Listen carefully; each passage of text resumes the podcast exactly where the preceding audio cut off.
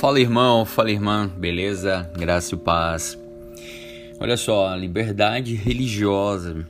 Eu nunca comentei sobre esse assunto aqui, mas é interessante porque essa semana aconteceu um caso de um, que um pastor ele foi levado preso é, por causa que estava entre aspas, é, importunando uma vizinha que era juíza e que utilizou que deu carteirada né, para que ele fosse preso, levado inclusive a, a, pela viatura da polícia. Por quê? Porque ele estava ministrando um culto que é, é, direito nosso como liberdade religiosa no Brasil. Né? Então, o seguinte, aí refleti um pouco. É, nós sabemos que o, o próprio Jesus ele nos avisou que nós iríamos ser sermos perseguidos. A igreja cristã ela foi muito perseguida uh, no começo, né? ali até ser oficializada por Constantino, ali no século 3 depois de Cristo. Mas e hoje a gente sabe que em países uh, muçulmanos, países comunistas, existe sim a perseguição e não é falado tanto uma parte da mídia que é progressista, que é de esquerda. A gente sabe disso. Uh, mas o próprio Jesus falou, né, Marcos, né, capítulo 10, 29, falou: é, Ninguém que tenha deixado casa, irmão, irmãs, mãe, pai, filhos ou campos por causa de mim. Aí ele continua, e com eles perseguição, e na era futura a vida eterna. Ou seja, vai ter perseguição. Em Apocalipse ele também fala que é, não tenha medo do que você está prestes a, a sofrer. O diabo lançará alguns de vocês na prisão para prová-los e vocês sofrerão perseguição durante dez dias. Seja fiel até a morte e lhe darei a coroa da vida. Ok, sabemos dessas existem essas profecias, né?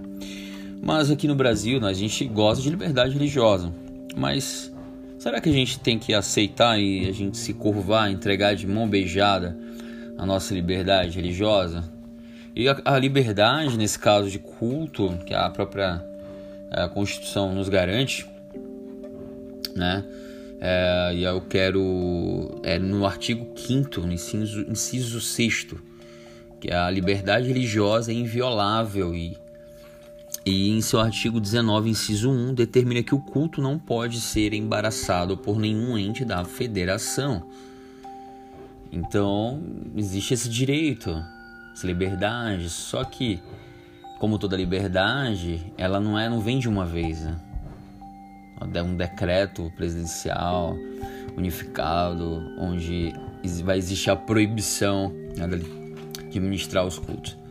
Ela vai sendo tomada aos poucos. É um caso isolado ali que aconteceu, é, se eu não me engano, agora em São Luís, né, de um pastor da Assembleia de Deus.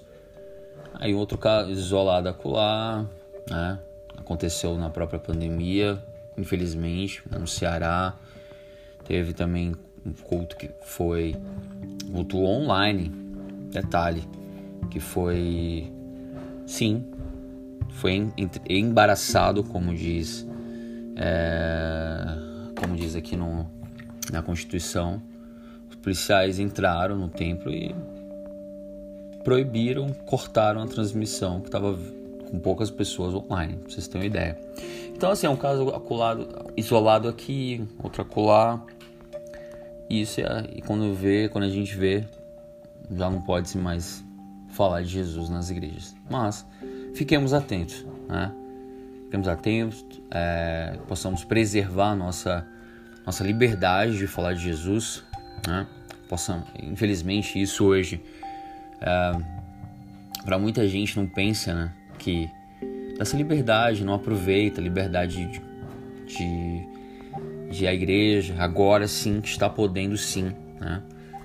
É, e eu, as pessoas um pequeno vírus, né? Não estou aqui subestimando né, a letalidade, a gravidade do, né, da, da doença, mas o vírus deixa a pessoa é suficiente para deixar a pessoa em casa. Né? Imagina se essas pessoas estiverem é, em países perseguido, né? Que a igreja é perseguida de fato, né? Acho que a pessoa até se esquecia né, de quem era Jesus. Mas isso é papo para outra mensagem. É isso, pessoal. Eu queria falar isso para vocês, tá? É, orem por, continuem orando por mim. É isso. Deus abençoe e que Ele possa completar a obra que Ele começou em nós. Paz.